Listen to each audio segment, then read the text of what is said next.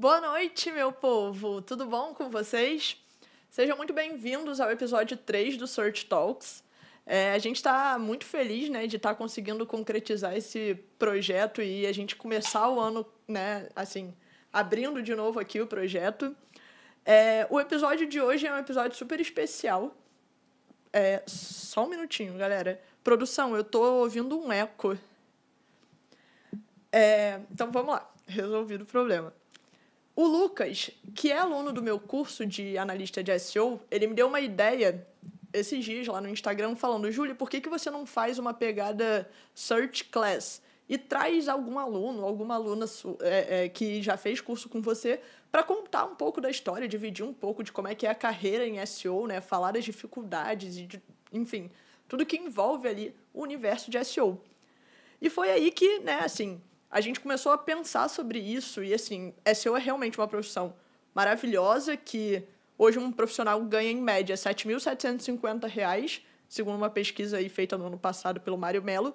Então, é um ótimo salário, mas, né, nem tudo são flores, tem várias dificuldades, vários percalços nesse caminho e eu acho que é importante a gente falar sobre isso e tentar ajudar quem está começando, dar dicas. E não só também falar sobre a parte né, mais difícil, mas também falar sobre a parte boa. Por que, que a gente faz SEO, né? Por que, que a gente está aqui hoje? E é, para começar, para falar sobre todos esses desafios, eu trouxe hoje a minha primeira aluna. Ela foi minha aluna antes da gente começar com os cursos, antes do curso de SEO para redatores, antes da formação de analista de SEO. Ela foi a pessoa que me despertou esse lado professora porque no início da pandemia ela, ela enfim, vai contar um pouquinho mais aí da história para vocês. Mas ela falou, Júlia, quero entrar no mundo digital. Eu falei, bora. E aí eu comecei a entender o quanto que é importante ensinar e entender que a prática de SEO também é muito importante no processo e foi aí que eu comecei a criar essa metodologia do curso. E hoje em dia, assim, depois desse tempo que ela né, foi crescendo na carreira, hoje eu já posso falar que ela é é, que ela trabalha numa consultoria global e que está alocada em um dos maiores bancos da América Latina. Então, assim, foi uma carreira que foi crescendo muito rápido e foi muito bom acompanhar. E por isso eu trouxe ela aqui para contar um pouquinho mais sobre como é que foi esse processo dela em SEO. Muito bem-vinda, Catrine. Boa noite, Júlia. Boa noite a todo mundo. Muito obrigada por ter me convidado. Eu gosto muito de falar desse assunto aqui. É realmente foi uma mudança muito grande na minha vida e é muito bom poder ajudar as pessoas que estão ou migrando de carreira ou querendo começar, querendo conhecer, porque é um, uma profissão que é muito nichada, assim, e muito pouco conhecida, né, ainda, né? A gente que está muito dentro do SEO, a gente a gente respira SEO e vê SEO, mas quando você tem um olhar assim mais de fora, você vê que poucas pessoas conhecem, até mesmo você vai no médico, você fala assim, qual é a sua profissão? Eu sou analista de SEO. Você não fala, porque a pessoa não vai entender. Você fala sempre que é do marketing. Eu sou né? analista de marketing. Então é, é bom poder a gente comentar e trazer isso e poder ajudar quem está chegando aí. Tá, então vamos lá. É, primeira pergunta, Catrine, qual é a melhor parte do meu curso? Não, gente, estou brincando, não vai ter jabá do curso, apesar de que eu criei um cupom agora. Não tem nem coisa escrita aqui embaixo, porque foi tão rápida a ideia que eu criei agora tem 5 minutos. Um cupom de 20% de desconto para você que está aqui na live e quer começar a carreira em SEO. Então, o cupom é Search Talks, é o nome né, aqui do podcast. Então, se você quiser começar a carreira, já fica aí o meu jabá. Mas a gente não vai fazer jabá do curso aqui, a não ser que a Catrine solte uma ou uma ou outra informação assim que me favoreça. Não, tô brincando. Mas vamos lá. Catrine, como foi o seu processo de escolher SEO para trabalhar? É, na verdade, eu não escolhi, né? Na verdade, veio. É...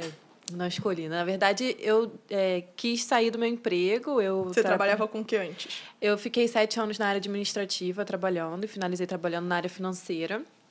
E aí veio a pandemia. Na verdade, um pouquinho antes da pandemia, eu já ia sair, assim, eu já tinha alguns outros planos mais malucos, assim. E aí veio a pandemia, e aí eu repensei muitas coisas da minha vida e tal, até por estilo de vida e tudo mais. E aí eu decidi sair do meu emprego. E aí eu sabia que era algo de tecnologia, ou então de marketing, porque eu via lá a salinha do marketing, um pessoal que não precisava ir todo dia e que tinham várias ideias. E, assim, eu gosto muito da experiência que eu tive na administrativa, até hoje eu gosto, mas era muito assim. É, todo dia a mesma coisa, muito repetitivo, sem muitos desafios. E aí juntou um combo, assim, de, de desafios que eu gosto de ter com o estilo de vida. E aí eu fiquei, pô, eu quero marketing, ou então eu quero alguma coisa de tecnologia, porque estava crescendo muito, ainda mais na pandemia que teve esse boom, as coisas viram digita muito digitais. E aí você veio e falou assim, toma a palavra aqui do SEO. é, e aí eu, como eu estava aberta, assim, eu, foi, eu pedi a demissão e falei, eu vou me abrir para o que vier, assim. Se tiver que voltar, depois também eu volto. É, não façam isso sem segurança, né? Tipo, todo mundo fala que eu fui financeira, né? Todo mundo fala que eu fui maluca, foi de um mês para o outro. Eu falei, não quero mais sair. Foi assim, mas eu tinha toda um, uma coisa por trás, um suporte por, por trás. E aí eu decidi arriscar. E aí foi quando você apareceu e me encantei, mas a gente vai falar um pouquinho mais ao longo do podcast. E aí, só para contextualizar, eu e a Catrine, a gente se conhece, eu fui fazer essa conta hoje, a gente se conhece há nove anos, vai fazer dez anos agora que a gente é? se conhece. Não, não seis não, anos. Não, sete anos. Sete, an sete, sete anos. anos é. é, não, não, é, sete anos, sete anos. Eu não sei como é que eu cheguei na conta de nove anos. Viajou. Não, cara, eu entrei no estágio. Aquelas, né, amiga? Já. Não, amiga, que isso? é, eu entrei no estágio em 2014. É, foi por aí. É, então, vai aí, fazer 10 é. anos. Vai fazer 10 anos. Menina. Que isso, é verdade, Júlia. Pois é, gente. A Catrine, é, eu tive contato com a Catrine no meu primeiro estágio. Foi a minha primeira experiência profissional, assim, profissional de empresa, né? Não sei como é que é, tipo, profissional, sei lá, com assinatura de contrato. Eu já tinha feito bicos antes, né? Mas a Catrine me conheceu no meu primeiro estágio e impressionante a Catrine ter confiado em mim para ensinar SEO para ela, porque ela me conheceu, eu não queria nada com a vida. Verdade, gente. Eu tinha 17 anos e era totalmente doida. Então, é, a gente se conhece há 9 anos e aí foi muito doido, porque ela me viu mudar e entrar em SEO e depois eu pude fazer esse mesmo gancho com ela. E foi uma experiência assim que eu acho que para todo mundo é a mesma coisa, assim como para você foi uma surpresa cair em SEO, né? Você caiu em SEO. Eu, eu brinco que eu não escolhi SEO, é SEO que me escolheu. Foi a mesma, a mesma coisa, coisa, exatamente. E hoje em dia, eu vejo que tem mais uma educação no mercado que as pessoas podem chegar até SEO porque elas querem. Falar assim, ah, eu quero fazer SEO. Eu estou fazendo faculdade de marketing, eu estou fazendo tecnologia, enfim. Ou administração, engenharia, hoje em dia isso não é uma limitação para SEO. E eu escolho fazer SEO porque eu acho que é uma área interessante. Mas eu vejo que uns anos atrás, quando eu comecei, até quando a Catrine começou, SEO não era tão falado e a gente tinha muito isso de ah, apareceu, surgiu. Pouca gente, né, né, na minha época, quando eu comecei, escolhia estar em SEO. Então, é, essa história... Hoje, é quando eu montei o roteiro, eu falei, Catrine, vou perguntar como é que você entrou na área. Ela falou, mas você sabe como eu entrei na área, tipo, eu E eu não escolhi. Exatamente. Mas você me escolheu. Então, e é isso. Eu acho que é um processo mesmo de que eu vejo disso, dessa diferença, né? Da galera de antes que entrava porque caía em SEO e hoje em dia não. A gente está aqui para educar o mercado e cada vez falar mais sobre isso e mostrar as vantagens e desvantagens também de fazer SEO. Mas que eu acho que a conta fecha muito e é muito mais vantagem que desvantagem. E só uma curiosidade também, te cortando, que quando, eu, quando ela migrou para o SEO, é, e ela contava pra gente, ah, eu sou analista de SEO. E ela tentava explicar, gente, eu não entendia nada. Ela falava várias vezes o que, que fazia e tudo mais. Eu falava, gente, mas não tô entendendo pra que, que serve isso. Só depois mesmo, quando a gente sentou pra ela me dar uma aula, foi que eu falei, ah, tá, agora eu entendi. É, não, com certeza. Na família eu sou um misto de marketing e TI, que assim, sei lá, desde Júlia, preciso criar um Instagram, meu Instagram tá com defeito, até meu computador parou de funcionar, eles acham que eu consigo resolver todos os problemas de ponta a ponta. É... E aí, quando você começou a aprender, como é que você conseguia botar em prática? Porque eu vejo que hoje, dentro de SEO, isso é um grande desafio. Você não aprende SEO na teoria, você aprende SEO botando em prática. Então, como é que foi esse processo aí para você conseguir executar tudo que você aprendia? Eu tive a sorte de começar. Primeiro, eu comecei com você, trabalhando de graça. e, e aí, depois, eu consegui um Freela. E esse Freela também é, é no escambo, né? Ele me pagava um valor, mas parte do valor ele me deu acesso a um curso de SEO é, grande, extenso e tal. E, e aí eu com ele, com ele eu fazia com você, ele, comecei com pautas, né, com estudo de palavra-chave, pautas para poder para criação de conteúdo, então eu comecei estudando muito essa parte e aplicava com você. Depois eu fui para pautas também com ele. E continuei, foi também um outro caminho, foi outro outro nicho, né? Muda um pouco o cenário, é diferente e a gente vai chegar lá, eu quero falar sobre isso, que é, o SEO a gente pode estudar, estudar, estudar, mas na prática que a gente vai realmente aprender e pegar com os diversos é, com as coisas do caminho, né? E aí depois consegui também um, uma empresa para cuidar ali, como a única analista de SEO, todo mundo sabia que eu estava aprendendo e tal. E aí fui brincando, assim, com o site. Tipo, eu estudava, aplicava, estudava, aplicava. E foi dessa forma que eu consegui ir assimilando e vendo. E era até muito difícil, assim. A Júlia, é, to... coitada. Nossa conversa, a gente tem o nosso grupo das amigas, que é onde a gente conversa, e na nossa conversa privada é só onde eu tenho dúvidas. Porque, tipo assim, o que você aprende ali nem sempre é o que acontece na, na vida real. E, tipo, às vezes você vai pesquisar, e por ser muito nichado, nem sempre tem muito conteúdo, muitas respostas. Então, é, e, tipo... e às vezes é uma situação que poucas pessoas passaram, porque em SEO tem isso, tem 50 milhões de plataformas, 50 milhões de nichos, é, formatos de conteúdo e bug, enfim, tem tanta coisa, de, tem tanta probabilidade ali para dar alguma coisa diferente do que tem no padrão, que é difícil você ter, né? Tipo, uma resposta. Você joga ali no Google, o Google não, nem sempre vai saber te responder, porque é isso, é muito nichado, tem pouco conteúdo. Até mesmo quando a gente fala assim de faculdades e tal, é, tem uma pós-graduação que tem ali uma matéria de SEO, mas eu até o momento desconheço assim uma faculdade que tenha algo mais amplo de SEO ou, ou é, pós, alguma coisa assim, que geralmente, né, não sei no nosso mercado, acho que hoje em dia não tem mais tanto isso, mas que tem um, um nome assim e aí não fala sobre SEO. Então, tipo, não é fácil. A gente fica, é, a gente aprende mesmo, é online, é com os cursos, cursos da Júlia, cursos que vêm da internet. É, foi o meu meio ali de conseguir conhecimento. Boa. E aí, é, isso que você falou do tipo, ah, comecei trabalhando de graça, né? Parece que eu estava explorando a Catrine, mas não. É, eu passava deveres de casa para ela. Eu falava, ó, eu estou fazendo isso, faça isso igual ao que eu estou fazendo, e aí depois a gente compara o que, que deu aqui. Então, é, você às vezes precisa executar a tarefa e você não sabe como. Tipo, você não necessariamente precisa pegar um projeto para tocar, você pode ir fazendo pequenas tasks, e isso também é uma coisa que eu tento fazer muito no curso, do tipo, cara, então tá bom Vamos montar aqui uma planilha de palavra-chave? Por quê? Porque você vai aprender a montar planilha de palavra-chave montando.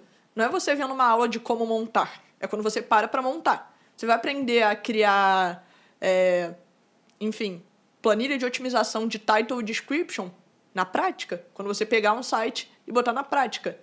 Tem um, um outro aluno meu que falou, cara, eu peguei um site de um amigo meu, que ele tinha um site para um nicho super específico, que, enfim, é, não era um site que precisava de grandes atualizações, ele nem usava SEO, na verdade, para vender. Era muito nichado mesmo, mas ele pegou o site do cara, o cara deu acesso e ele foi fazendo pequenas modificações para entender como é que funcionava. Então, às vezes, a sua primeira experiência, o seu primeiro contato com SEO pode ser assim. E hoje em dia você também tem muita facilidade de criar um site gratuito no WordPress, criar um site gratuito no Wix, por exemplo. Eu criei um site para falar de SEO. Você pode criar um site para compartilhar sobre as suas viagens. Você pode criar um site para falar sobre. Enfim, o assunto que for mais interessante para você. E, né, você vai botando em prática ali. Ah, legal, eu quero falar sobre uma viagem que eu fiz para o Chile. Qual é o termo que eu uso para viagem para o Chile? Será que viagem para o Chile é a principal palavra-chave que eu vou usar? Então eu vou lá, faço a pesquisa de palavra-chave e entendo qual é o cenário. Você vai estar tá falando de uma coisa que você gosta que depois pode até virar um hobby para você, ou enfim, uma segunda profissão. E é, você vai estar tá botando em prática ali os seus conhecimentos num site gratuito. Hoje é muito fácil de você conseguir executar isso, né? Eu acho que isso de a gente precisa de um emprego para começar, não necessariamente. Você pode criar um portfólio e começar também. Uhum. E usar o LinkedIn para poder divulgar isso, começar. E uma coisa muito legal aqui, o merchan da Júlia, é que nessa, é, ela, até hoje mesmo, ela nunca, ela não dá a resposta, ela coloca para pensar. Então, Júlia, eu tô precisando disso, disso, isso. Aí hoje em dia, né, eu já venho assim, olha, eu pensei em resolver dessa forma, o que, que você acha? Porque, tipo, ela não te dá lá a fórmula perfeita, ela não te dá a solução. Ela começa, tipo, ó, pensa assim, pensa assado, e aí como que você consegue formular? E isso é muito bom, tendo em vista que o cenário do SEO é tão dinâmico dessa forma, porque quando você aprende o caminho caminho até chegar lá, você consegue ver outras formas de utilizar esse mesmo caminho. Então, você vai conseguir não só resolver aquele problema ali que você está com dúvida, mas você também vai conseguir resolver outros problemas, vai ter uma visão mais ampla, né? Sim, eu acho que é isso. SEO não tem fórmula. É, eu, eu sempre faço a comparação de SEO com uma parte de tráfego pago, porque tráfego pago funciona assim. Se você preencher ali todas as questões, o seu anúncio tiver lá com uma bolinha verdinha de que tá bom, se você selecionou as palavras-chave corretas, definiu o budget, setou tudo, vai rodar para qualquer nicho, né, qualquer site. Enfim, óbvio que tem suas particularidades, mas é um, uma fórmula de bolo. Mas em SEO não. Em SEO, se você está fazendo para site B2B ou para site B2C, por exemplo, B2B é business for business, né? Tipo, business to business, que é, é uma empresa vendendo para outras empresas, e B2C é business to consumers, que é empresas para consumidores, né? Para terceiros, tipo, ah, eu vou vender para a Catrine ou eu vou vender para a empresa que a Catrine trabalha. Essa é a diferença. Então, se você vai fazer SEO para um desses dois tipos, já muda totalmente a sua estrutura. Então, é muito importante você saber o porquê e o como chegar no resultado, né? E não só chegar no resultado, porque isso vai mudar muito a forma como se aplica em diferentes cenários. Uhum. Hum, tá.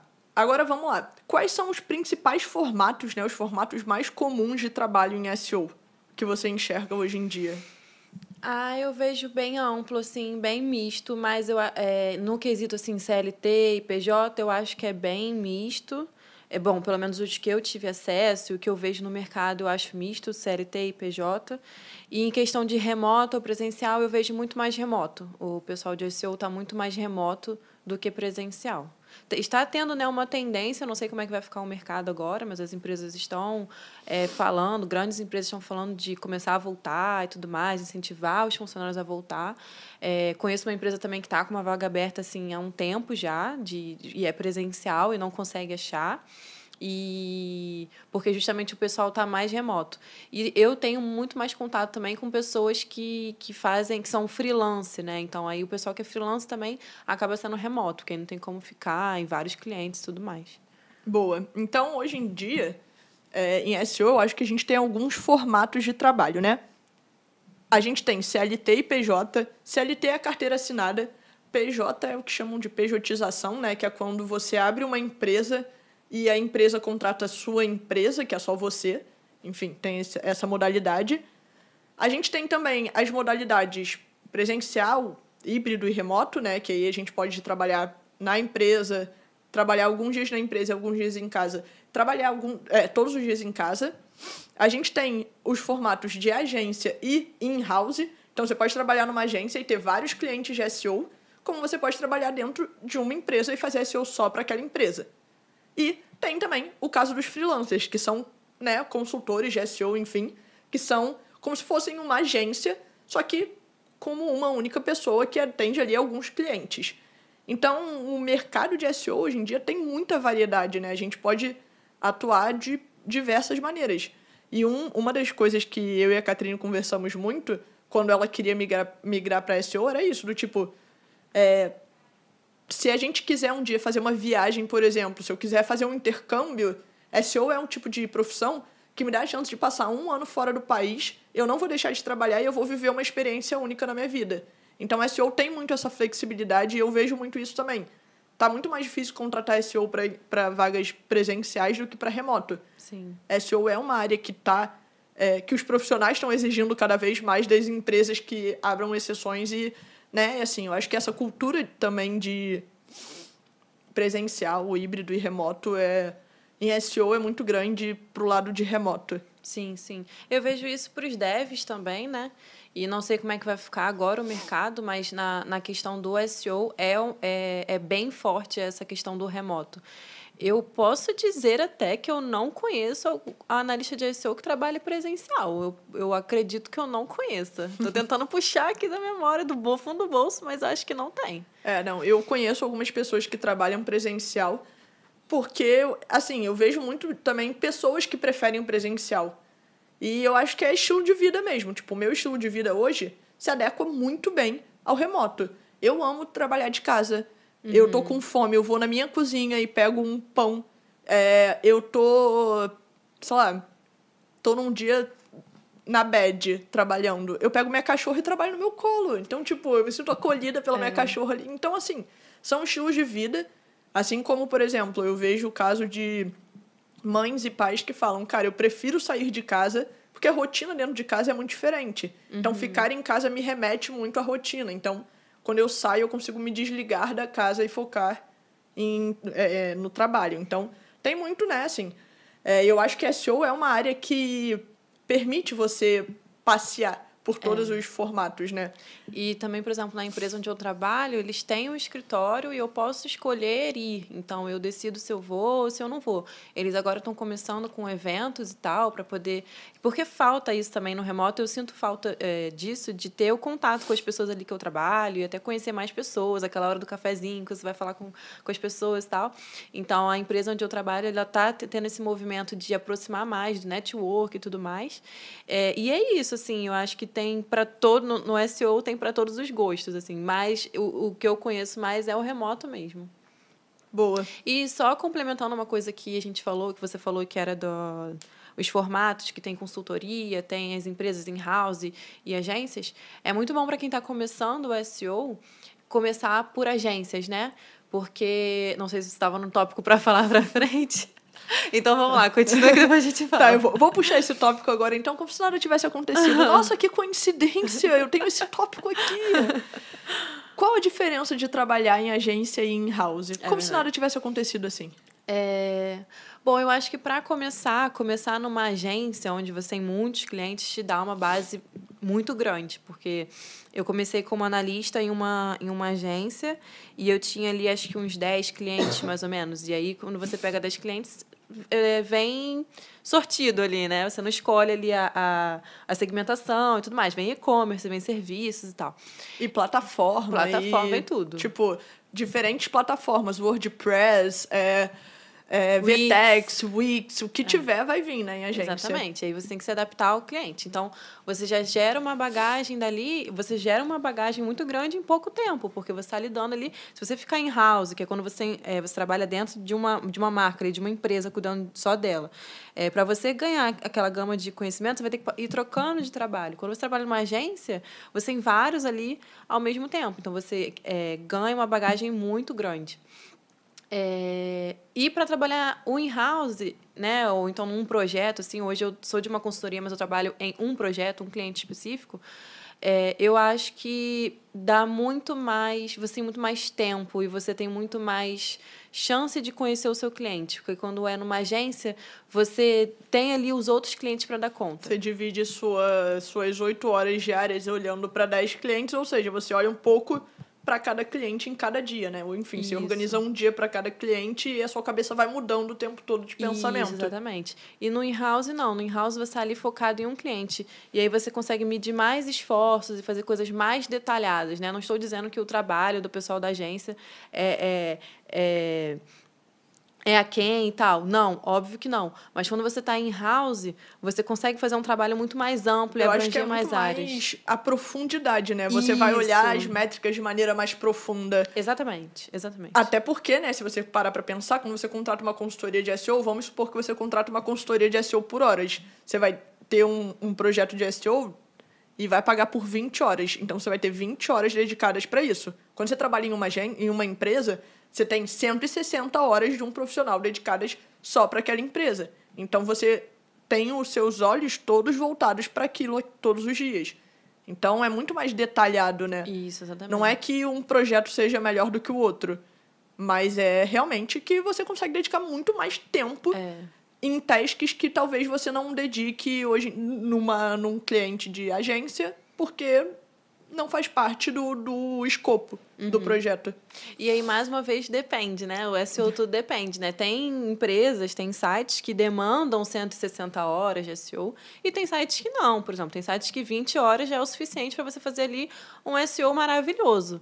Então, aí vai tudo do depende. E como analista, assim, pensando no, no cargo, na pessoa, essa é a diferença. Eu acho que você criar bagagem numa agência é muito bom, porque você vai ver, é correria, você... Mas, ao mesmo tempo, assim, é um conhecimento que você não vai ter no in-house, entendeu? E aí, e aí, isso você levando essa bagagem, você consegue, tipo, chegar longe. É, eu vou dar um exemplo aqui. Eu comecei... É Fugindo de todas as polêmicas, eu comecei a minha carreira em SEO na Americanas. Mas eu não vou falar aqui de nenhuma polêmica. É, não, mas assim, brincadeiras à parte, eu comecei minha carreira na Americanas e eu fui muito feliz fazendo SEO lá, porque é um, é, foi realmente uma escola para mim. Imagina você aprender SEO com milhões de URLs. Eu lembro que da última vez que eu olhei, a Americanas tinha 57 milhões de URLs indexadas no Google poucos sites no Brasil e no mundo têm tantas URLs indexadas assim. Então, era um desafio muito grande para mim. Só que a Americanas tinha uma plataforma própria. Eu saí da Americanas em SEO só ouvindo falar de WordPress. Eu não conhecia o WordPress na prática quando eu saí da Americanas. E, tipo, foi entrando em agência que eu consegui conhecer WordPress, Magento, Shopify, é, Vtex, Nuvem Shop, enfim todas as possíveis plataformas, todos os formatos de cliente. Eu já trabalhei com e-commerce, eu já trabalhei com blog, eu já trabalhei com site de notícia. Onde? Em agência. É em agência que você vai conseguir trabalhar com o máximo de, de nichos e plataformas e variedades no menor tempo possível. Então a agência acelera muito a sua carreira. E foi, era uma coisa que eu falava muito para a Catrine. Eu falava, cara, entrar numa agência te acelera em SEO, te te bota alguns passos à frente. Trabalhar em agência é fácil? Não. É aquela correria de agência. Todo mundo sabe é, é, o que, que é falado sobre o trabalho em agência. É correria, é muita correria. É, às vezes você vai ter um monte de problema para resolver, às vezes você vai ter um monte de problema para resolver, mas você vai avançar muito rápido na sua carreira. Então é uma oportunidade muito boa para quem está começando. Então, aí ó, mais uma dica para quem está começando a anotar mandar currículos para agência, mandar mensagem no LinkedIn da galera de agência. E não espera abrir uma vaga, às vezes você pode se candidatar. Manda uma mensagem para a galera de agência. Vê lá, é conversion, gear SEO, é, consultoria digital, bate na porta do, do, da galera lá, do RH ou dos CEOs, enfim, fala: Oi, tudo bom? Tô entrando na área de SEO, queria saber se tem vaga de júnior, ou de estagiário, ou de assistente, enfim. Eu acho que trabalhar em agência uhum. realmente acelera a sua carreira, digamos assim. Sim, sim. E mais uma vez, LinkedIn, porque essas agências também, é, é, você movimentando, participando das aulas, você mostrando a sua cara ali, por ser muito, muito nichado ali, em algum momento vai acontecer. Já aconteceu com uma, com uma pessoa de, tipo, me chamarem e falarem, olha, é, é olha é, essa pessoa aqui, ela está sempre participando das aulas e tal, eu vejo ela no LinkedIn, o que, que você acha dela? E a gente pensar na pessoa para um cargo porque ela estava ali mostrando a cara dela, participando das aulas e tudo mais. Sim, inclusive, é, debates no LinkedIn na nossa área são muito importantes. Tipo, você comentar no post de fulano, comentar no post de Beltrano. Fazer um post também, dando o seu parecer. Por exemplo, eu fiz um post agora é, no meu blog, que eu postei no LinkedIn, falando sobre SEO e chat GPT tá lá um monte de comentário. Teve gente discordando de mim, gente concordando. Mas o que, que é bom ali? Diver diferentes pontos é, de vista, diferentes opiniões, enfim. E né, você vai fomentando ali as ideias. Então eu acho que estar dentro desse universo, SEO não é só você é, chegar na empresa, bater o ponto trabalhar as oito horas e sair. SEO você precisa realmente estar envolvido no universo, né? Eu acho que isso Sim. faz muita diferença na carreira também. É, então, assim, você participar e ser ativo na comunidade faz muita diferença. Tem centenas, não, centenas não, eu estou exagerando, mas dezenas de grupos de SEO no WhatsApp. Siga profissionais de SEO. Em algum momento você vai achar um link de WhatsApp de grupo para entrar. Esses debates dos grupos de SEO não são muito ricos? São muito ricos e você é, dá, tipo, muitos insights e também ajuda muito. É, o pessoal do SEO é uma comunidade que se ajuda. Então, joga, eles jogam vagas, jogam oportunidades, jogam as notícias do que está acontecendo. Então, às vezes, poxa, eu estou pegada aqui, não estou conseguindo ler o, o, o jornal lá do SEO. É, pô, mas aí se você olhar no WhatsApp ali, eles estão mandando ali um resumo. Então, eles estão sempre mandando alguma coisa, sabe? E aí, até no meu trabalho mesmo, eu tento criar essa, essa dinâmica, inclusive, que eu peguei dois grupos do WhatsApp, de estar tá mantendo sempre as pessoas atualizadas. Porque, tipo assim, um dos motivos né, que eu já falei de eu ter trocado de, de trabalho é porque eu queria um desafio a mais. E SEO, se você não estudar, você não está sendo analista de SEO, porque só o Google atualiza algumas vezes, né? Algumas poucas vezes é. no ano, entendeu? boatos que, assim, né, dentre todas as atualizações de algoritmo são 600 por ano. As que a gente fica sabendo ali, a gente pode botar, sei lá, meia dúzia, uma dúzia por ano. Mas, assim, de pequenas atualizações no algoritmo falam há boatos de que são 600 por é. ano. Então, se você não está estudando ali, se você não está é, atualizado, você não está sendo ali um bom analista de SEO, não vai, não vai acompanhar o mercado. Eu acho que não teve uma live é, um podcast que eu ainda não tenha falado isso, eu vou, e eu vou falar pela terceira vez então. Mas eu sempre brinco que se você quer é, não estudar para o resto da vida, você pode fazer direito. Porque direito você leu a Constituição de 1800 e pouco lá, você aprendeu uma vez, acabou.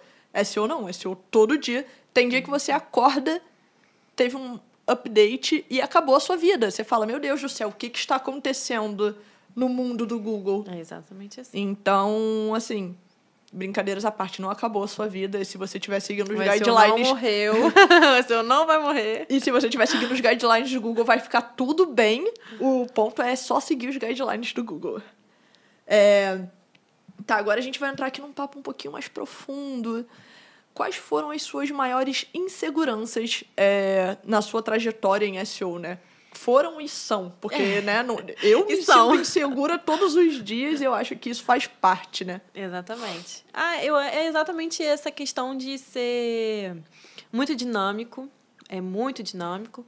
E e ser muito diferente. Então, por exemplo, eu criei uma grande bagagem na agência que eu estava anterior, é, e agora eu estou no, no, no área de banco. Então, tipo, é muito diferente. Então, eu tive que ajudar o pessoal a definir os OKRs lá e eu fiquei, cara, não vou conseguir. E aí eu tive uma, acho que síndrome do impostor, né, que fala, eu fiquei, eu sou uma fraude, tipo, eu não sou analista de SEO sênior, eu não sei. Só que, na verdade, assim, as respostas já estavam ali, mas é que era, é um mundo tão diferente que eu falei, cara, eu não sei nada, tipo, não sabia, eu achava que eu não sabia nada. E eu tinha acabado de chegar também, tinha, sei lá, três meses e tal, alguma coisa assim, e tinha menos de três meses. Então, tipo, é, é, é, é, assim, né? É o lado bom e ruim ao mesmo tempo, porque é muito dinâmico e eu gosto muito disso mas ao mesmo tempo traz essa insegurança, porque você tem que estar tá se provando o tempo todo, você tem que estar tá ali respondendo as perguntas, você ali, é no meu caso agora, né, eu sou ali a responsável e tal, e eu preciso trazer o conhecimento, eu preciso saber o que eu estou falando. Então, às vezes, quando eu não sei ou quando é, é, me dá uma dúvida, aí eu fico, caramba, será? Então, essa para mim, apesar de ser o, uma das coisas que eu mais gosto no SEO, também é o meu maior, a minha maior dificuldade, sabe? Sim. É, e eu lembro que esses dias a gente estava até conversando sobre isso. Tem um negócio na internet que eu vejo sempre passar, é, que, enfim, é um negócio chamado, se eu não me engano, efeito Dunning-Kruger, algo assim, que é, é, assim, é um cenário da nossa curva de aprendizado, né? Que quando a gente começa numa área, é, a gente tá assim, no auge da nossa curva, achando que sabe pra cacete. A gente não sabe nada e acha que sabe muito. Então é um gráfico que começa assim e faz isso aqui.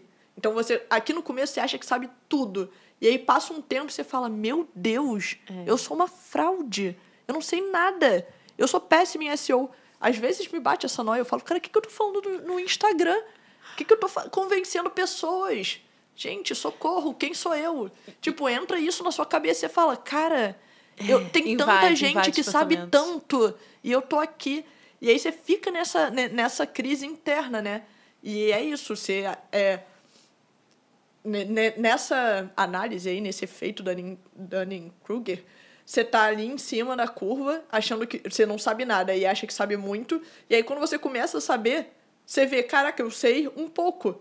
Mas eu achava que eu sabia muito. Então, tipo, eu não sei nada hoje em dia porque eu deveria saber. Uhum. Porque você já ficou mais sênior, só que você não tá sabendo nada do que você achava que você sabia.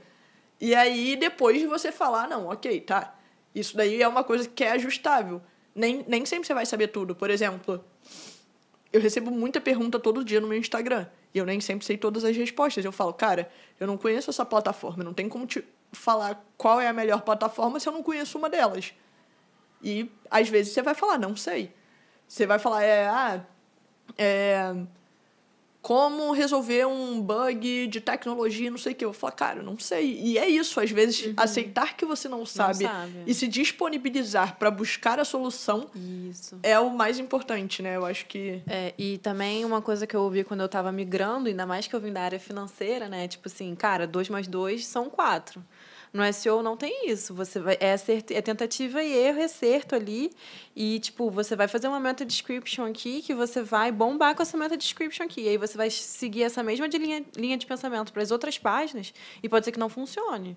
Então, tipo assim, é, você tem que é, conhecer muito bem o seu cliente, saber quem, quem é a sua persona lá, tipo, saber o que, que você quer atingir e mesmo assim, pode ser que dê errado. Então, tipo, você tem que ir tentando, tem que. E aí você tem que confiar em você mesmo. É, é, é é, é, essa confiança assim que a gente precisa ter, que é muito difícil a gente precisa ter. Então, tipo, tem tu, toda a movimentação do Google que atualiza, notícias que chegam, tem a questão de cada segmentação funciona de um jeito diferente, cada empresa também tem formas diferentes de trabalhar, o SEO e tudo mais.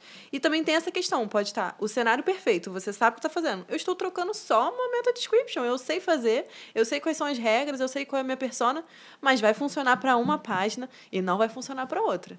Então, tipo, tipo, são mil coisas ao mesmo tempo que traz esses pensamentos invasivos na gente. Sim, exatamente. E eu acho que, assim, uma outra insegurança que eu também sempre tive é essa questão de estar sempre atualizado. Tipo, às vezes, sei lá, eu tô de férias e o Google fez três updates. Ferrou, cara. Quando eu voltar, não vou saber nada. E aí, às vezes, o fulano que é de outra área já sabe, você que é de SEO ainda não sabe. Enfim, tem muito isso também. SEO é uma área que te exige muito. Você precisa estar tá o tempo todo atualizado, o tempo todo vendo. É, é, na live passada que eu fiz com a Flávia, a, eu fui mandar o roteiro para a Flávia e eu mandei um roteiro com um erro ortográfico. Quando eu falei, ah, você já viu o novo update do Google de. É o Link Spam Update lá, o, o Spam Brain, Brain Spam, enfim. Eu mandei para ela, aí o meu corretor corrigiu para outra coisa e ela meu Deus, outro update, eu já tô defasada. tipo, eu, não, não, calma, calma, foi só realmente um erro ali de ortografia. Fica tranquila, tá tudo sob controle. Mas eu acho que é isso. É... Vocês sentem isso também, gente? Porque, sim, eu sinto muito e eu, e eu luto todos os dias com isso, de... Tipo, não, eu não sou uma fraude. Eu sei do que, que eu tô falando. Olha aqui o que, que eu já trouxe de resultado. Né? Eu acho que essa síndrome do impostor que você falou acontece muito na carreira de SEO. E eu acho que essa é a maior é, esse é o maior desafio e essa é a maior insegurança. Uhum.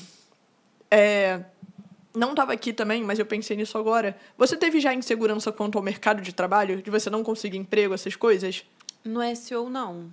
Não tive insegurança. Mas, puxando aqui o saquinho, tive muita sua ajuda. E eu acho que isso é muito importante, estar muito aberto. É, não sei se eu também estou acelerando ali um tópico, mas tem que, tem que tipo, estar aberto às oportunidades. E eu tive muita ajuda da Júlia né, no início da minha carreira. E eu agarrei todas elas. Então, assim, não. E eu tive mu bo muito boas oportunidades, sabe? Então, tipo, eu, eu cheguei, eu entrei numa empresa, numa agência, com três meses, eu consegui. Eu conquistei ali o cargo de liderança do meu time. Então, eu vim caminhando, eu acho que assim eu tive muita oportunidade, tive muita sua ajuda, mas eu agarrei ela e eu fiz acontecer, sabe? É, me dediquei e tudo mais. E aí eu acho que não, assim, porque hoje em dia tem muito analista júnior, por exemplo. E tem poucos analistas que já são mais sêniores, mais especialistas e tudo mais. E sempre tem, o mercado tá sempre, o pessoal fala, ah, o SEO vai morrer, vai morrer. Não vai morrer e as empresas, tipo, elas estão procurando, tem o mercado de trabalho. Eu acho que a concorrência maior está ali no júnior, sabe? Então, eu, eu não tive ainda essa insegurança. Boa. Eu já tive, gente.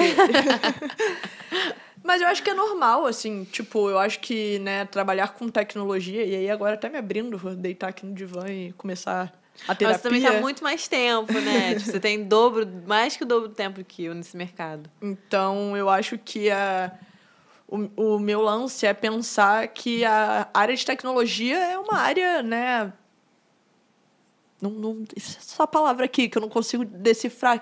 Isso aqui é área de tecnologia. É, enfim, você vê aí casos de empresas que começam a ter layoff, aí você começa a bater a bad, você fala, meu Deus, será que vai acontecer?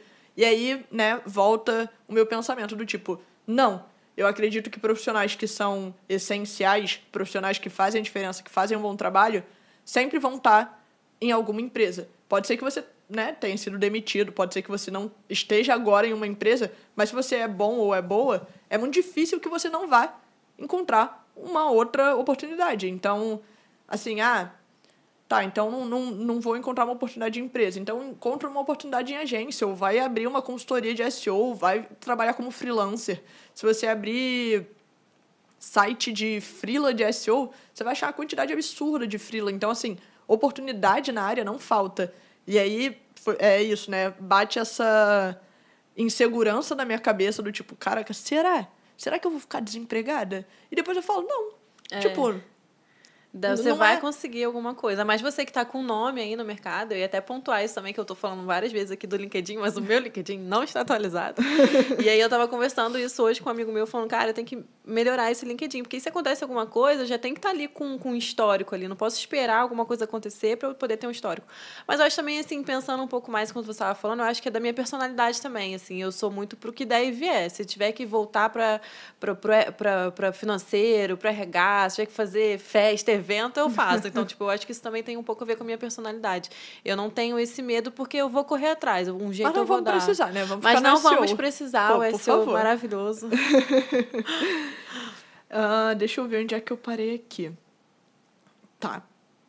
Ah, agora eu vou começar aqui uma lista das perguntas da galera. A galera caprichou nas perguntinhas lá do Instagram. Tá. E metade das perguntas que eu ia fazer já vieram do Instagram. Então eu vou dar aqui as fontes já, já que né, a galera me fez a pergunta. Tá. A Marina perguntou o que fazer quando você não sabe de alguma coisa que te perguntam. Como você dribla essa insegurança, que foi um pouco do que a gente estava falando aqui agora. Tá. Então, a primeira coisa que você já consegue diminuir aí bastante a chance disso acontecer é você ir preparado para as reuniões. Eu aprendi isso no meu emprego antigo. Tipo, você não sabe do que, que o cliente quer falar, não sabe o que ele quer, é, qual é o assunto, pergunta, fala assim, sobre o que, que é o assunto, que aí você já vai preparado.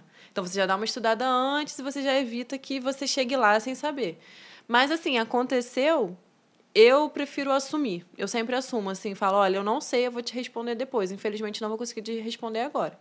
É, e, aquilo, e, e, eu acho que isso gera até muito mais confiança do, do tipo, que você dá uma resposta do que vazia. você dá uma resposta vazia, entendeu? Então, porque uma hora, se você ficar fazendo isso, uma hora você vai se enrolar.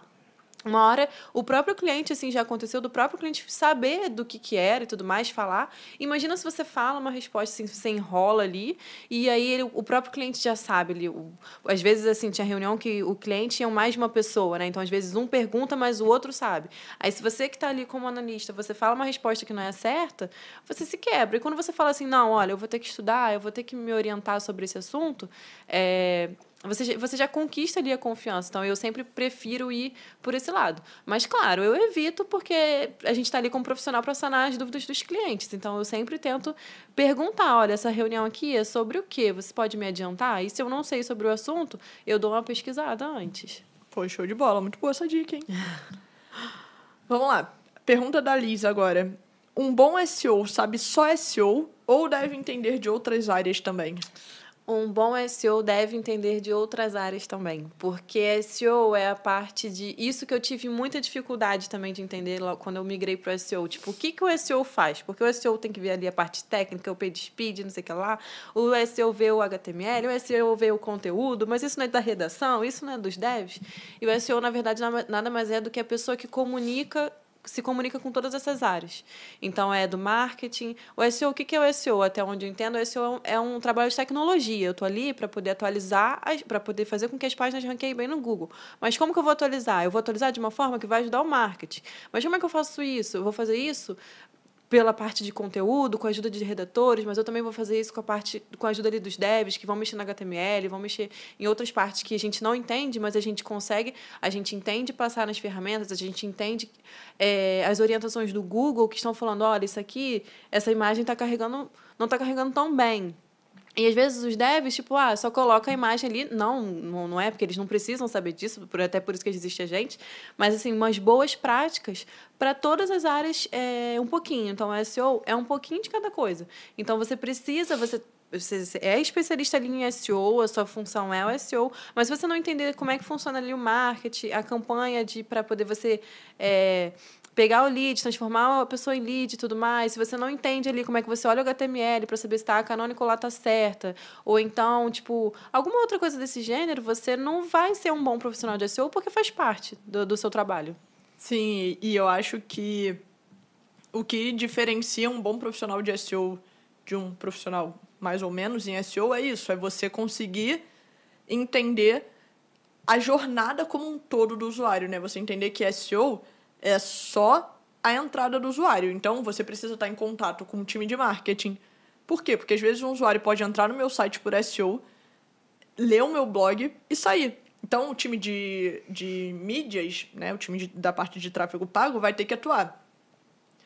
É, o time de inbound, se o cara deixou o e-mail, vai ter que atuar.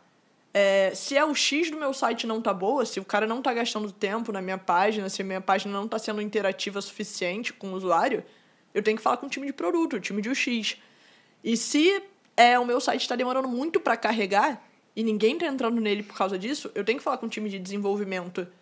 E se eu quero criar conteúdos que vendam, não só que ranqueiem no Google, mas que tirem dúvidas dos meus usuários e vendam, eu tenho que falar com o time de vendas. Então, o time de SEO, é, né, sem querer ser narcisista, mas eu brinco que o time de SEO está ali na, em todos, todas as partes, né? Ele está ali no centro de muitas outras áreas. É, não sendo realmente narcisista, porque eu não acho que o time de SEO é mais importante do que nenhum outro. Eu só acho que a gente precisa de muitas outras pontas atuando e funcionando bem, né? Eu acho que. E, e assim, uma das coisas que eu mais acredito é na cultura de SEO, porque eu preciso garantir que um redator sabe SEO, preciso garantir que um dev sabe SEO, que o UX designer e o UX writer saibam SEO, enfim preciso garantir que todo mundo entende ali o porquê de fazer a coisa A e implementar a coisa B, enfim. Tem que garantir que tá tudo ali funcionando, né? É, porque aí você, tipo, você precisa fazer, você cria ali umas boas práticas para uma página ali do seu site, mas aí o dev vai lá e sobe uma página que não tá com as boas práticas de SEO. Então, tipo, do site, aquela página ali é, a, essa página primeira aqui que você fez bem e tudo mais, ela vai continuar performando bem, mas aquela outra ali vai cair os seus, seus resultados. Então, tipo, o conteúdo também. Conteúdo, pô, esse conteúdo aqui tá show e tal, mas aí outra pessoa vai lá e uma página que não tá com conteúdo também. Então, você tem que nivelar o seu site por cima. E aí, como é que você faz essa, esse nivelamento? Você vai se comunicando com as áreas para poder que eles consigam é, fazer de uma forma otimizada para SEO. E como é algo assim muito específico, é, ainda falta no mercado pessoas que realmente sa saibam essas boas práticas, né? Sim, exatamente. É... Enfim, eu comecei a viajar aqui no, no Já foi entrando no... em vários assuntos. e aí eu fico tipo, não, volta aqui, senão daqui a pouco eu tô falando já sobre como criar vínculo com cada área. E aí eu já tava aqui pensando, será que isso pode virar uma aula? Enfim, eu começo tipo a... Enfim, eu escalo muito rápido as coisas na minha cabeça. É... Inclusive, um, um antigo analista meu falava que eu tenho TDAH. Ele fala, cara, você é igual eu. E ele tem TDAH. Ele fala, você é igual eu. Você tem que entender. É, talvez sim. é, vamos lá. Próxima pergunta. A Kaomi fez essa pergunta para mim e eu achei muito boa, porque realmente isso é, é uma coisa que dá muita insegurança na área. Como começar a carreira sem experiência? Fiz cursos online para me familiarizar, mas sinto que o mercado exige experiência na área. Isso me deixa insegura. O que devo fazer? Curso da Júlia, formação em analista de SEO com cupom de desconto só hoje, Search Talks, 20% de desconto. Por aí. favor. E aí, continuando, a Júlia ela tem um grupo no, no, no Telegram. no Telegram. E Catrine, que eu a gente- estou lá. Eu estou lá, eu vi que você me marcou Catrine, brincando. Tem um grupo no Telegram onde joga seus, ela joga oportunidades ali. E se for para redator também tem também é, é, tem tanto para analista de SEO quanto para redator. E entrar nesses grupos, entra nesses grupos de, de WhatsApp, tem sempre, tipo, hoje mesmo eu entrei em contato com uma pessoa que estava precisando de algumas dicas e tal. E sempre tem, é, sempre alguém está colocando, ah, olha, preciso de freela, olha, abriu uma vaga ali, olha. É, sempre tem, assim, alguma oportunidade. Além de você colocar ali no LinkedIn, porque às vezes é mais difícil mesmo, tipo, você está começando, você não tem muita bagagem para colocar. É, a dica é arriscar, igual a Júlia falou no início, né? Tipo, cria o seu portfólio, faz, aproveita que você está com esse tempo para estudar. É, estuda colocando em prática num site seu mesmo. É, publica no LinkedIn, vai criando ali a sua rede. Eu acho que até que tem um aluno seu até que já ficou forte até para mim, pô, de tanto que ele ele apa aparece ali, ele Porque comenta ele até nas comenta minhas tudo, coisas, até, exatamente. até nas poucas coisas que eu publico no LinkedIn, ele também comenta. Quando eu consegui o meu cargo, inclusive, ele ele deu parabéns e tal. Então é isso, aparece ali, tipo, tem que botar a cara, Bota a a tapa. cara, né? É, bota a cara, não tem como. E, E- aí a oportunidade vai, vai chegar. E, tipo, tenha calma, assim, porque eu acho que pro, pro júnior ali ainda tá bem competitivo, assim. Porque mas... tem muita gente entrando, né? Tem muita gente entrando. Na área, mas eu acho que é isso, é você buscar se destacar entre a galera que tá entrando e, e essas dicas que a Catrine deu. Mas é, complementando a, a questão, eu acho que também tem um ponto muito grande da insegurança. É, a insegurança, quando você, principalmente quando você está aprendendo né, uma disciplina, é normal, né? Você está aprendendo a disciplina, então ninguém contrata um júnior esperando que ele vai entregar tudo sem nenhum erro, sem nenhuma ajuda, sem nenhum suporte, sem nada. Então, você tem que alinhar as expectativas até com você mesma. Tipo, é normal que você não saiba tudo, é normal que você esteja aprendendo, é normal que você tenha dúvidas. E, né, óbvio, tenta executar o máximo de tarefas que você consegue com as poucas ferramentas que você tem hoje, né? Porque você não tem ainda um grande site, um cliente, é, uma infraestrutura, talvez você não vá ter ferramentas pagas, mas o que você conseguir pegar é, sem depender disso, já vai te botar um passo à frente. Então, eu acho que a insegurança está muito ali, a- é, ali aliada à falta de conhecimento e à falta de prática. Então, o que você conseguir praticar, você já vai começar a se sentir mais segura. Um exemplo, quando eu falava para a Catrine, Catrine, faz aqui o que eu estou fazendo. É, tipo, vou fazer aqui uma, um briefing de palavra-chave, de, de conteúdo. Faz aí um outro briefing de conteúdo e vamos ver aqui. Vamos comparar. É, isso, ela não tinha um site para trabalhar, mas isso estimulava que ela, de alguma maneira, fosse atrás ali de colher informações o máximo que ela pudesse para complementar ali, né, o que, que precisaria ter de assunto. E é isso, vai, faça, crie, crie exercícios para você mesma, tipo, é, a gente fala de checklist de SEO para blog posts. Tenta montar um blog post, você não precisa ser redator. Escreve é, Ipsum nos parágrafos, mas monta a estrutura de H1, H2, H3, enfim.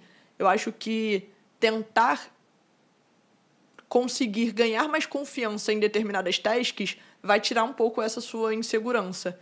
E isso também foi muito o que eu comecei a fazer quando eu é, entendi que na, na Americanas eu trabalhava e conhecia muitas coisas da área, mas eu conhecia só ali no universo Americanas. Então eu comecei a expandir e tentar fazer coisas em, outro, em outros cenários, né? Para eu conseguir é, ter essa vivência diferente. Eu acho que hoje em dia é isso. A vivência de SEO é muito importante e não necessariamente, né?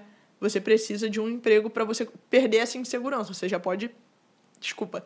Você já pode ir tentando perder essa insegurança com você mesma. E eu acho que é isso. Eu, eu vou dar um exemplo nada a ver, mas enfim, foi o que veio na minha cabeça. Eu comecei a fazer aula de bateria. E eu não tenho bateria. Então não tenho como aprender bateria. O que, que eu comprei? Um banquinho, sei lá, enfim, um negócio chamado praticável. E aí eu fico fingindo que eu tô tocando a bateria e aprendendo os movimentos ali no banquinho que eu comprei para praticar. Por quê? Porque não faz sentido eu comprar uma bateria ainda. Eu não tenho nem espaço para botar uma bateria. Uma bateria em casa realmente é uma coisa um pouco, né, é, escandalosa. E eu preciso praticar. Então, como é que eu estou praticando hoje em dia? Com o que eu tenho. Então, você pode começar a praticar sem usar um site ou uma bateria completa. Usa ali fragmentos do que você consegue hoje em dia para você ir escalando.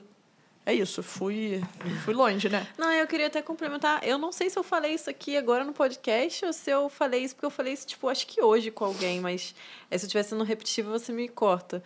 Mas não, não deixe, tipo assim, não diga que uma vaga. Você não pode se aplicar uma vaga porque você não tem ali as qualidades. Deixa eles decidirem que você não tem as qualidades, sabe? Tipo, até para as mulheres também, tem estudos que falam que as mulheres não se aplicam às vagas se elas não acham que ela tem, sei lá, 90% ou até 100% das, das especificações ali da vaga que tem. Cara, isso é um estudo muito bizarro. Enquanto, tipo, de 10 é, tópicos que pedem é, 10 requisitos de uma vaga, se o homem tem três, o homem se aplica. se aplica. A gente precisa, eu acho que de sete ou oito para se aplicar. É, alguma coisa assim. Essa insegurança. Aí, essa insegurança, né? Mas aí eu falo até num termo geral mesmo, tipo, poxa, esse aqui tá pedindo experiência, pô, mas eu não tenho. Poxa, mas você não sabe se aquela, se aquela empresa está conseguindo é, é, outros profissionais no mercado. Às vezes, por exemplo, eu conheço essa empresa que está procurando uma, um analista de SEO e é presencial e não está conseguindo. Então, por exemplo, às vezes eles estão pedindo ali um monte de coisa, mas não tem no mercado. Então, tipo, se candidata, entendeu? Claro que você não é júnior, não vai se candidatar num, num pleno, num sênior.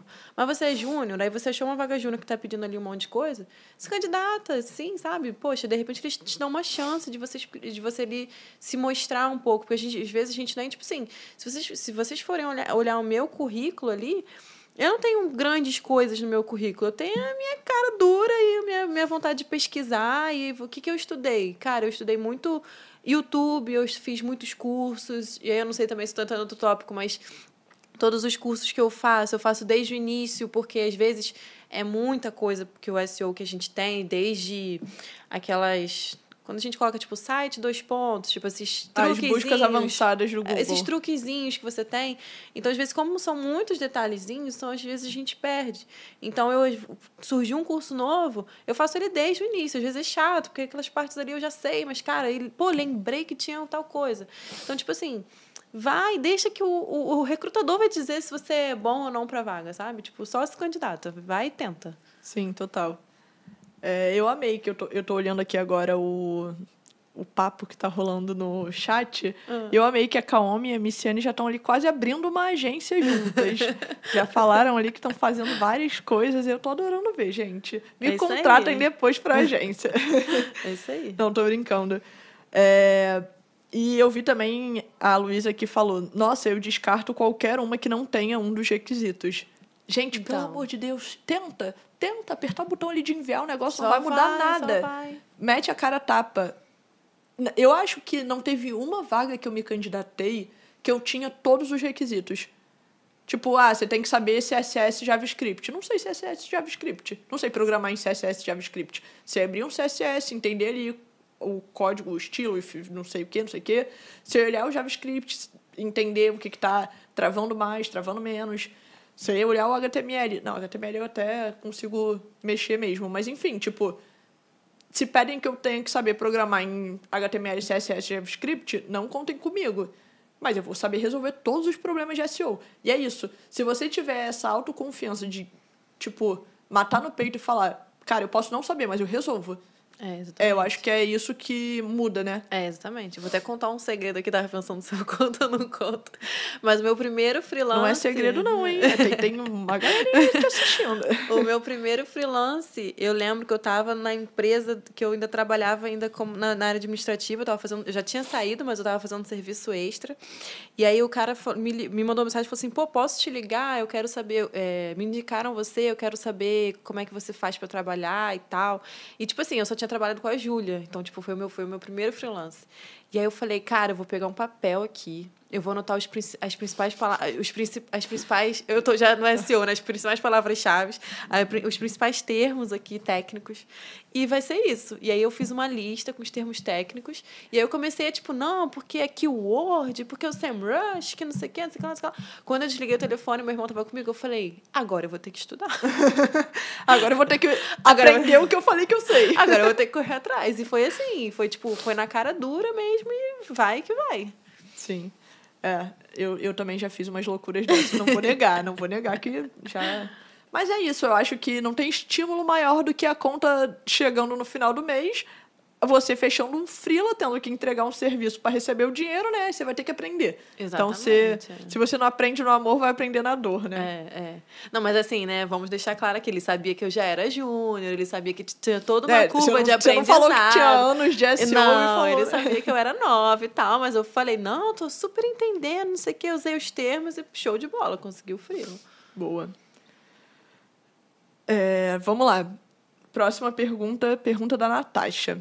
Você acha que SEO se torna dispensável após tudo estar caminhando bem na empresa? Hum, Não, de jeito nenhum, não se torna. Porque depois que você arrumou a casa, se você não continuar ali limpando, você deu a faxina na casa. A casa vai muito suja, você deu a faxina. Se você não continuar fazendo aquela manutençãozinha, ela vai voltar a ficar muito suja. Então você fez ali tudo. tudo e aí, tipo, é, o que, que seria. Né? Não vou falar de sujeira, mas ia ficar esquisito. Mas o que, que seria ali o- os fatores que podem atrapalhar ali? Você arrumou a casa. Então você arrumou a casa na, na parte técnica, por exemplo. Aí vem uma atualização do Google, mudou os parâmetros e você precisa estar de acordo com aqueles novos parâmetros. Questão de conteúdo.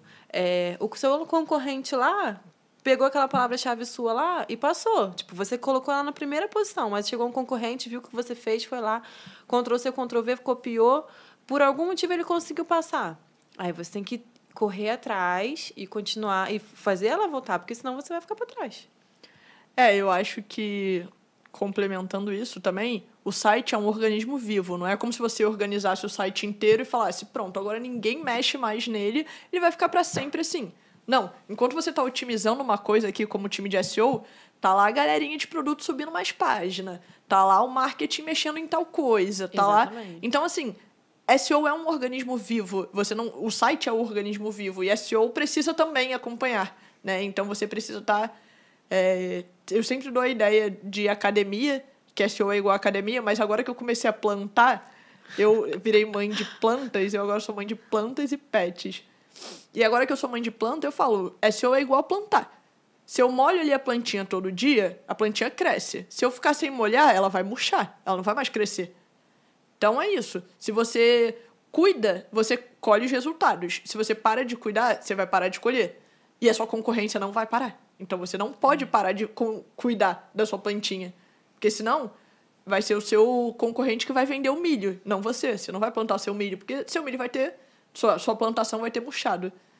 E é muito doido isso, né? Até parei pra pensar aqui agora, porque por a gente falar assim, SEO não é muito conhecido e tudo mais, mas é exatamente assim, se você dá um mole, vem a concorrência e, tipo, passa por cima, entendeu? O pessoal tá ali a todo vapor, eles querem a, a- o top 3 ali, primeira posição, top 10, querem estar na primeira página do Google.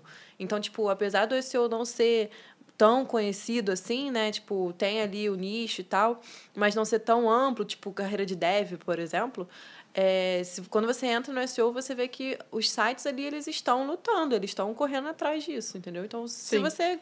adianta- e também Você pode até não saber o que é SEO, mas você com certeza sabe o que é o Google e sabe que você vai se beneficiar de aparecer nele. Exatamente. E até complementando aqui, não adianta você ver ali arrumar a parte técnica, agora eu vou só arrumar a parte técnica, agora eu vou só arrumar o conteúdo, que foi o que a gente falou anteriormente. O SEO, ele é para comunicar todas as áreas. Então, se a gente comunica todas as áreas, a gente precisa fazer isso de uma forma em conjunto. Então, tipo, vou, vou resolver aqui a parte técnica. Até no caso que eu tô, ele, o pessoal resolveu a parte técnica excelentemente, e agora a gente precisa continuar monitorando aqui a parte técnica, porque podem vir atualizações, uma, vão subir mais páginas e tudo mais, e tem que olhar a parte de conteúdo. Então, tipo, é tudo junto ali, assim, o ideal é que, que tudo caminhe junto, sabe? Sim, tudo vai se conversando, né? Até porque você pode fazer o melhor conteúdo do mundo, que se o seu site demorar 20 segundos para carregar, ninguém vai acessar esse conteúdo. Assim como o seu site pode demorar 0,1 segundo para carregar. Se ele não tiver um bom conteúdo, ninguém fica no seu site. Então, um tá sempre ali alinhado ao outro, né? Eu acho que isso é muito importante. Ahn, como crescer na carreira de SEO dentro da mesma empresa? É, eu, acho, que- eu acho que isso depende Depende mais da da empresa, empresa. do que da carreira, eu acho. eu isso, acho. Tipo assim, essa empresa que eu tô agora, assim, genial. Eu já eu tô lá há quatro, cinco meses. E eu já estou fazendo meu processo de carreira, assim, sabe? Eu já tive uma reunião com a minha líder, de, ela me explicou os cargos que eu posso chegar é, o que, que eu preciso fazer e tal. A gente tem todo um processo.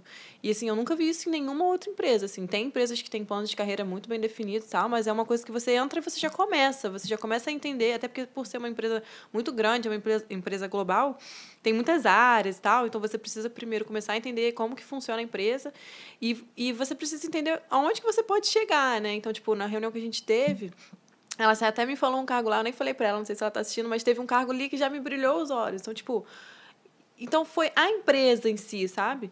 Eu acho que em conjunto, eu acho, eu acho que é um conjunto, né? Se for parar para pensar, porque também não adianta eu chegar lá nessa empresa que, que é, tem todo esse potencial de elevar a carreira e eu ficar parada, eu não estudar, por exemplo, ainda mais na nossa área. É um conjunto, mas eu acho que o fator empresa é, é bem importante, porque você pode chegar também eu já trabalhei em uma empresa que chegava com muitas ideias, com muitas coisas, mas a própria empresa não, não absorvia. Tipo, o SEO não, não é a prioridade. Então, tipo, acho que é uma combinação, mas eu acho que o fator empresa é, é mais importante. Sim, eu acho que, assim, todas as coisas que a gente falou aqui, né, podem virar dicas. Então, assim, estudar frequentemente, estar ativo na comunidade de SEO, é, buscar conhecimento, buscar coisas paralelas, cria um site, cria portfólio, enfim, tudo isso faz parte do processo de se tornar um profissional completo de SEO. Você não vai. É muito difícil você ser um profissional de SEO que não está inserido na comunidade. Se você não tiver minimamente inserido na comunidade, provavelmente as pessoas não vão conhecer você, enfim. E, né, como é um, mercado muito pequeno, é importante que você tenha troca com outros profissionais. Isso é, eu acho que é o que o, o que a pessoa que quer ser promovida e crescer numa empresa pode fazer. Mas eu, eu quando eu comecei a trabalhar lá na B2W, por exemplo, na Americanas, eles me deixaram muito claro. Eles falaram: não posso te tirar do cargo de júnior.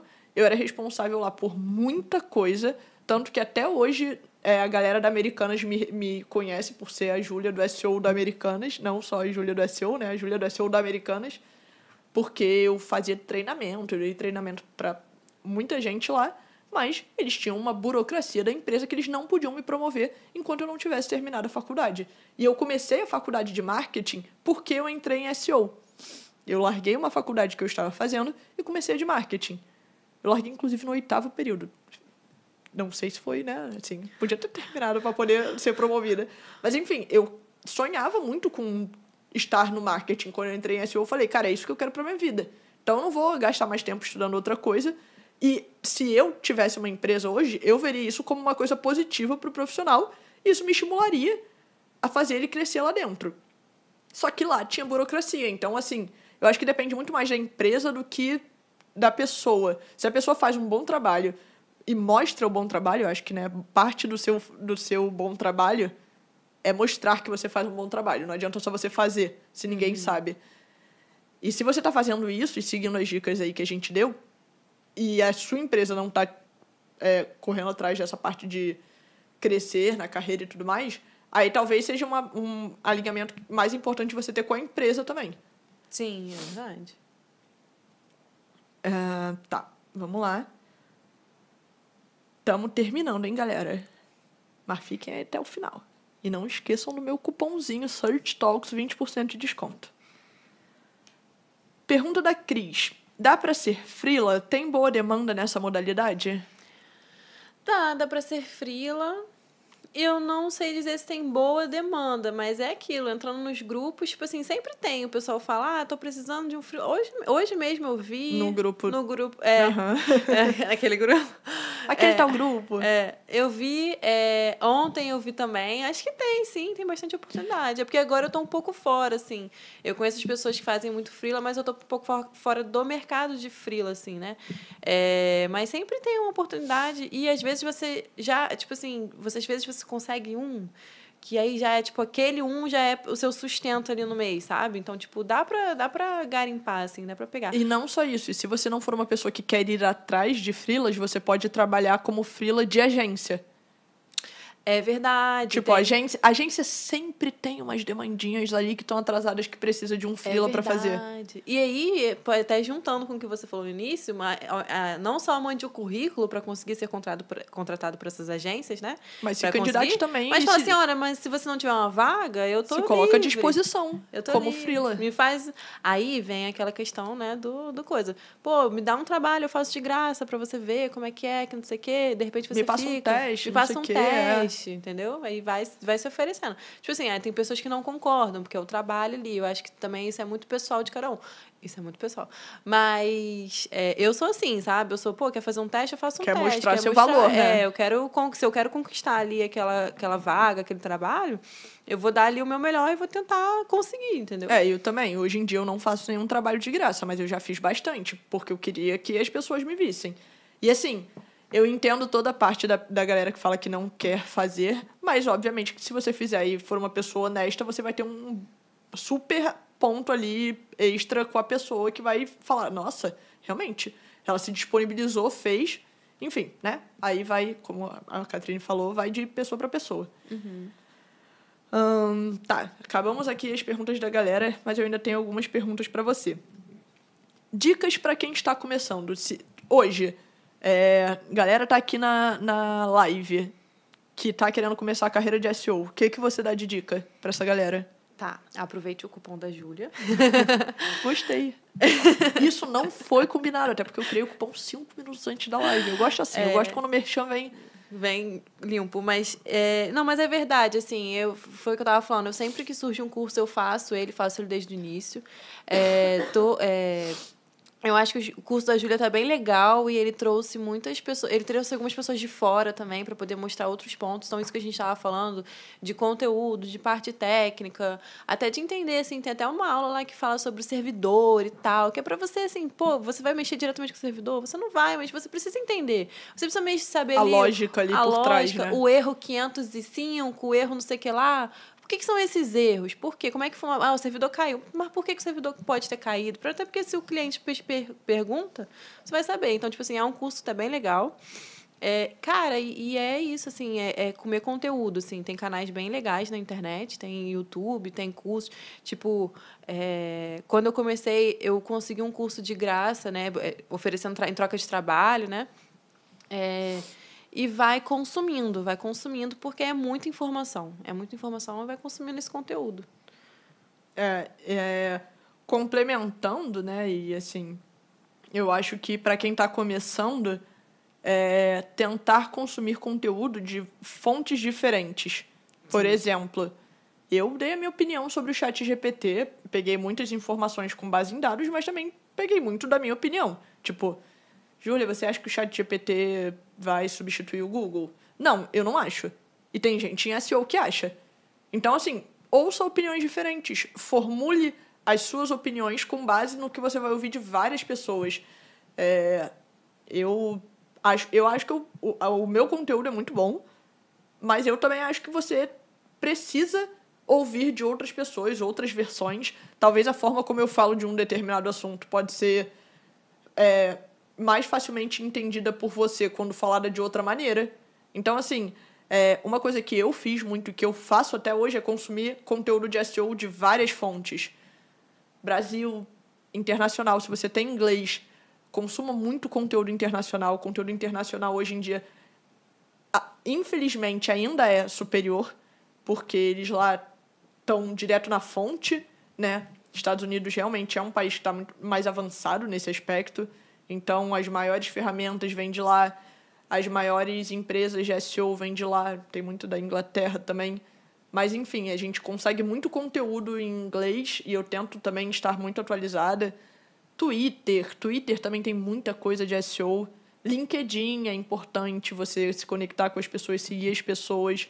Então, consuma conteúdos de várias formas e de vários formatos. Leia blogs, leia e-books, leia. é, enfim, o que tiver para ler, assista vídeos, assista podcasts, veja todo tipo de conteúdo que você puder, pesquisa de mercado, enfim, o que tiver de conteúdo, consuma. Se isso não te der nenhuma informação nova, se você já souber aquela informação, pelo menos vai te dar outro ponto de vista para você trazer a informação. Às vezes, eu posso re rever uma informação de vários ângulos e conseguir até trazer mais informação, com uma informação mais completa e passar a mensagem de uma maneira diferente. Então, eu acho que a variedade é importante em SEO. Até citando uma situação que aconteceu recentemente, essa questão de você ouvir vários. É, aprender por vários profissionais diferentes. É, por eu estar numa área diferente agora, eu já sabia assim, algumas formas de criar um, um planejamento, por exemplo, ver dados tudo mais. Mas, para onde eu estou agora, não tinha, não tinha um, não tinha aquele cronogramazinho ali, né? Aquele, aquele checklist e tal.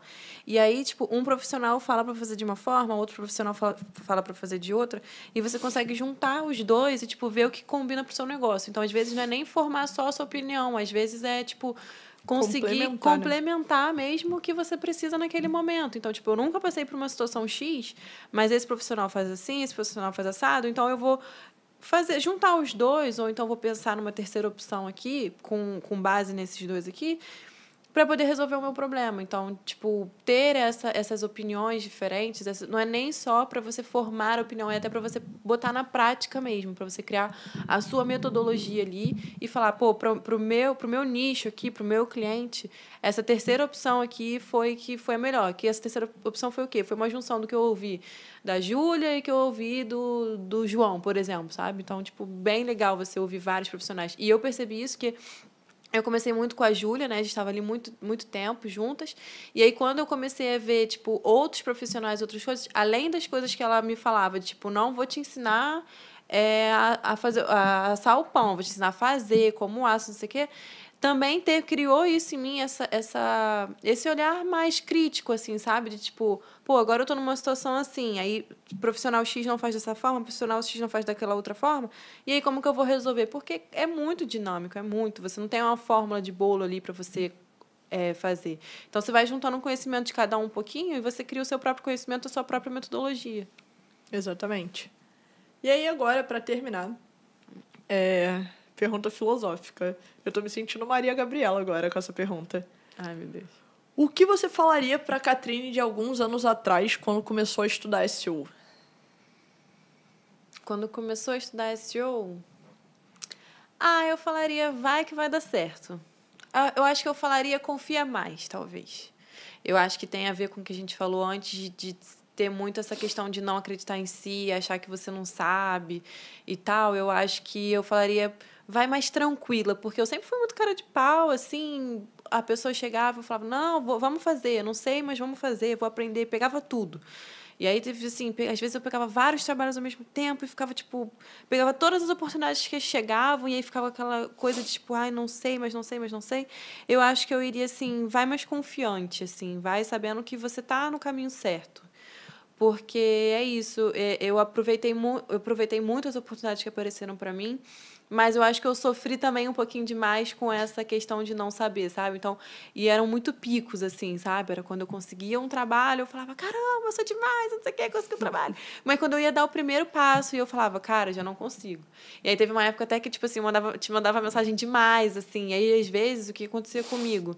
Eu já sabia a resposta, era só eu pensar um pouquinho, mas eu já te mandava não, a pergunta às direto. Às vezes ela me mandava, sei lá, cinco perguntas e aí eu tava em reunião, enfim, na correria do dia.